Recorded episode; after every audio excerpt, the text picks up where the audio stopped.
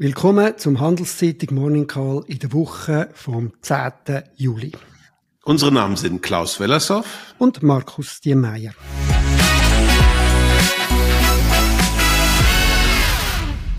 Wie immer wenn wir einen Überblick geben über die wichtigsten Daten und Entwicklungen in der Wirtschaft. Klaus, was ist dir in den letzten Wochen aufgefallen? Ja, die letzte Woche war ziemlich gemischt, was die Daten anging von der Konjunkturseite. Also aufgefallen ist da zum Beispiel, dass die Stimmung in der Industrie in Japan, das war noch am letzten Montag ein Stückchen besser, sich gezeigt hat, in den USA und China aber weiter runtergegangen äh, ist. Das widerspiegelt den hier immer wieder mit dir besprochenen Zustand der Güterkonjunktur auf der Welt, die enorme Überkonsum an Gütern, der durch die Corona-Maßnahmen, die Umverteilung damals durch die tiefen Zinsen ausgelöst worden ist, baut sich jetzt immer weiter ab und das dämpft die Konjunktur bei der Güterproduktion und das trifft die Industrie natürlich direkt. Auch am Bau sind die ganzen Umfragen, die wir gesehen haben, ähm, schlecht ausgefallen. Ich würde sogar sagen, äh, katastrophal schlecht. Da geht's jetzt doch relativ schnell runter. Hier widerspiegelt sich der Kampf der Zentralbanken gegen die Inflation und das mittlerweile gestiegene Zinsniveau, was sich ja auch in Hypothekarzinsen ausdrückt, die gestiegen sind. Das haben wir ja auch bei uns in der Schweiz als Thema, nämlich dann, wenn es um die Mieten geht, spätestens dann. Und schließlich dann am Freitag der wohl wichtigste Datensatz, nämlich die Zahlen zum amerikanischen Arbeitsmarkt. Da wurden nur, das war eine Enttäuschung, weil der Markt mehr erwartet hatte, 209.000 neue Stellen geschaffen. Ähm, man muss sagen, ohne die Dienstleistungen wäre das auch weniger gewesen. Bei den amerikanischen Dienstleistern geht es nämlich konjunkturell relativ gut, aber das war eine Enttäuschung. Das kommt man sehr, sehr deutlich merken. Also es war so ein bisschen rauf, runter. Äh, generelle Tendenz, glaube ich, in der letzten Woche war immer noch Güterkonjunktur abwärts und damit die Gefahr, dass die westlichen Industrienationen insgesamt in eine Rezession gehen. Ja, wir haben ja zu all diesen Sachen, Inflation, Stimmung und Arbeitsmarkt auch Daten aus der Schweiz gesehen. Äh, bei der Inflation Überraschung, die ist jetzt äh, unter die 2% gefallen, auf 1,7% Jahr aufs Jahr. Das ist ein deutlicherer Fall, also ähm, Rückgang äh, als erwartet. Kerninflation ist in der Schweiz jetzt höher, aber auch unter 2, äh, 1,8 dann haben wir auch eben Stimmungsdaten gesehen, der, der Einkaufsmanager-Index, das äh, ist in der Schweiz sieht genau gleich aus, wie du das gerade über die ganze Welt gesagt hast.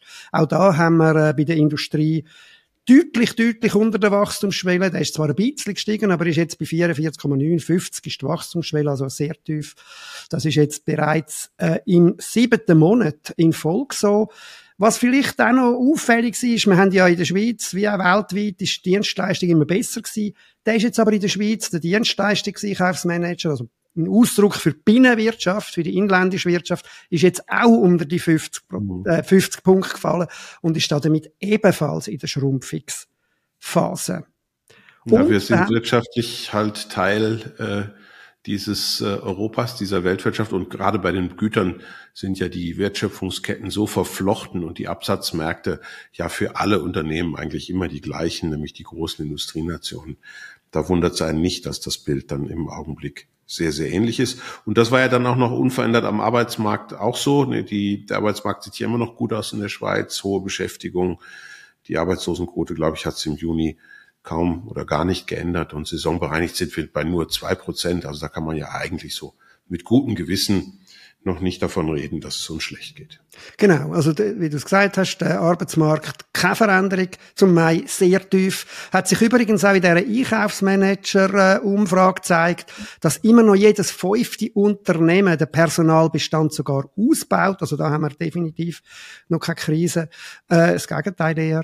Äh, aber man sieht übrigens in dieser Umfrage auch, dass der Inflationsdruck trotz der tiefen Inflation äh, im Dienstleistungsbereich also nicht abnimmt. Also der, der, der zeigt sich als, als in der Binnenwirtschaft jetzt als mhm. persistent. Das Druck zeigt sich ja auch bei der höheren Kerninflation.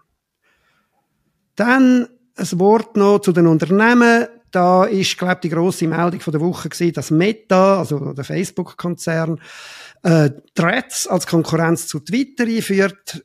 Wahnsinnigen Erfolg am Anfang. Gerade 70 Millionen Anmeldungen.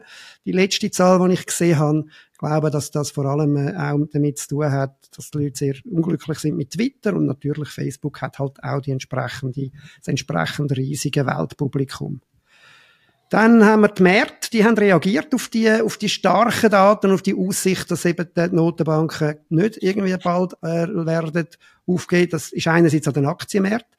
Die sind negativ gewesen auffallend deutlich in der Schweiz. Der SMI, der Schweizer Leitindex, ist um 3,6 auf die Woche eingebrochen.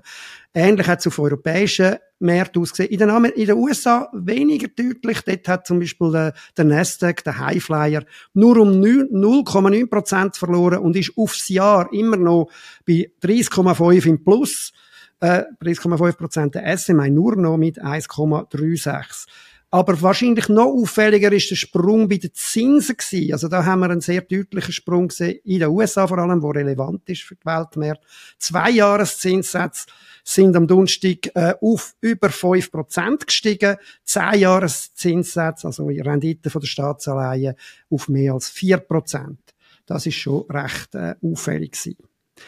Und dann haben wir noch von der Politikseite etwas gehabt, wo wirtschaftlich von, äh, von Bedeutung ist. Die Frau Yellen, die, die amerikanische Finanzministerin und einstige äh, Notenbankchefin, ist nach China gereist, um dort zu versuchen, die, äh, die, die, die Wogen zu glätten. Wie ordnest du diesen Besuch ein?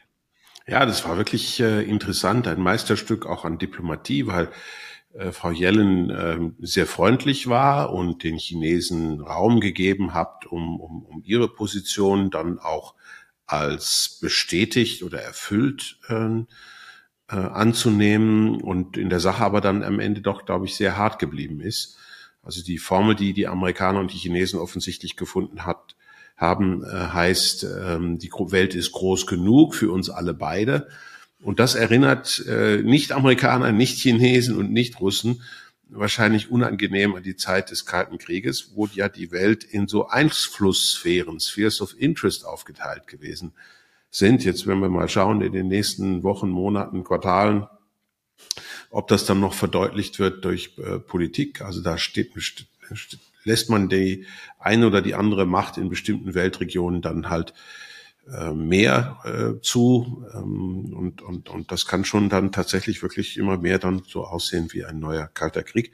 Großes Problem ist natürlich, dass ein Teil der für die Amerikaner und auch für uns wichtigen ähm, Bereiche so unmittelbar vor der chinesischen Haustür liegen. Also wenn man an die globale Produktion von Computerchips, von intelligenten ähm, Maschinen sozusagen denkt, die auch notwendig ist, um die Revolution in der ähm, alternativen äh, Intelligenz, der künstlichen Intelligenz äh, durchzuführen, dann liegen die beiden Hauptproduktionsstandorte für diese Chips, die liegen tatsächlich in äh, Südkorea und auf der Insel Taiwan. Und beides wird von den Chinesen als ihre Einflusssphäre normalerweise definiert.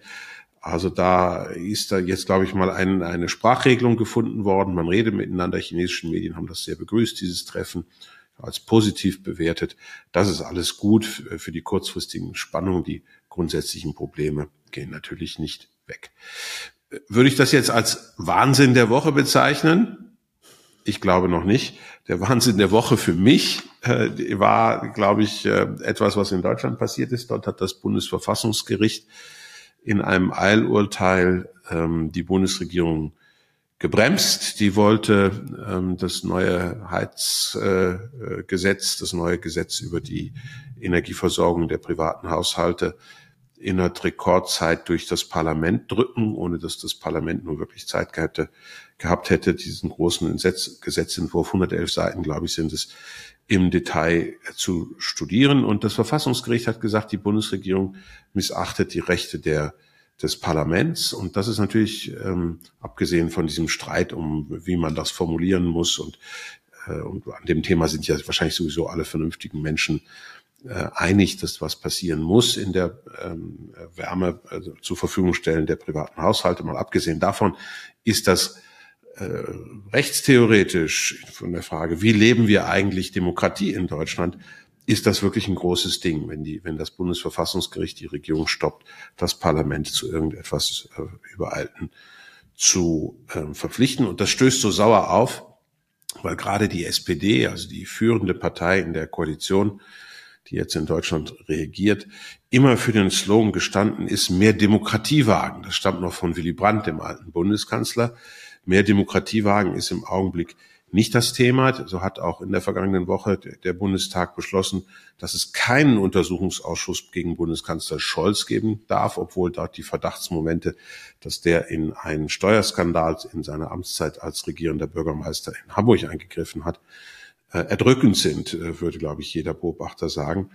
Das geht jetzt ebenfalls vor das Bundesverfassungsgericht. Also Deutschland nähert sich nicht nur einer Regierungskrise, die haben wir schon länger meines Erachtens, sondern auch einer Verfassungskrise. Und wem hilft das alles? Nur der AfD und das kann eigentlich keiner wollen. Ja, das ist eine beunruhigende Entwicklung auch äh, für die Schweiz, wo ja sehr näher an Deutschland ist. Ich glaube für die ganze Welt, wenn man die Entwicklungen generell anschaut mit äh, einem eher wahrnehmbaren Rückzug von Demokratie und die Schwächung von Institutionen. Was ist für mich der, der, der Wahnsinn von der Woche gewesen? Ja, wenn wir, äh, wir haben es gesehen, wir haben es, wenn wir es haben es selber erlebt, das ist sehr heiß, aber wenn man international schaut, zeigt sich das auch als generelles Problem. Der letzte Monat ist der heißeste Monat gewesen, seit man das misst. Allein in der letzten Woche haben wir dreimal weltweit Rekordwert gesehen, äh, und zwar äh, höchste seit, äh, seit der sogenannten EM-Warmzeit, ich bin da kein Spezialist, die ist vor etwa 130.000 bis 115.000 Jahre her gewesen, äh, und dort sind die Temperaturen das letzte Mal höher gewesen. Dann jetzt aber zur nächsten Woche. Was ist dir aufgefallen? Oder was ja, es geht schon los. es geht schon los, Markus. Also das, das funktioniert nicht. ja, es, ist, es ist verrückt. Also die Chinesen kommen ja, sind uns ja voraus, äh, zeitlich zumindest, und die haben heute Morgen ihre Inflationsdaten veröffentlicht. Und Inflation wird das Thema der Woche sein. In China heißt das aber dann auf Chinesisch Deflation, denn die chinesischen äh, Zuwachsraten bei den Verbraucherpreisen sind zum Stillstand gekommen. Die Inflationsrate ist jetzt bei Null. Und auf der Produzentenstufe, also dort, wo die Waren die, die Fabrik verlassen oder aber die Dienstleistungen ähm, das Büro sozusagen, dort beginnen jetzt die Preise richtig stark zu fallen. Minus 5,4 Prozent im Jahresvergleich. Das ist der neunte Monat in Folge und jetzt das erste Mal eine richtige Beschleunigung. Das muss schon Sorgen machen. China reflektiert hier auch den abnehmenden Güterzyklus, die enorme Überkonjunktur, die wir dort gesehen haben. Äh, und, und die Gefahr ist tatsächlich, dass die Chinesen abrutschen, dann nachdem sie praktisch gar nicht rausgekommen sind, ein Quartal vielleicht aus der Corona-Rezession, gerade wieder abrutschen in eine neue Rezession. Das, da, da werden uns auch die Zahlen vom Donnerstag zum Außenhandel äh, Informationen geben können. Die Handelszahlen Chinas waren im Mai richtig schwach, sie waren negativ. Ähm, und das sind ja keine Erdölproduzenten, also die, die äh, exportieren in erster Linie verarbeitete Güter. Das liegt also nicht daran, dass jetzt die Energiepreise tiefer sind und, und ist eigentlich was, was Positives. Nicht nur die Exporte waren negativ, auch die Importe waren im Mai negativ.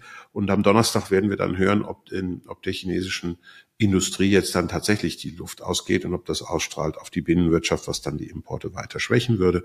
Also es ist schon für China eine wichtige Woche, glaube ich, wenn man das so sagen darf. Auch für die USA, da kriegen wir am Mittwoch ebenfalls Inflationsdaten. Hoffentlich kommen die weiter runter.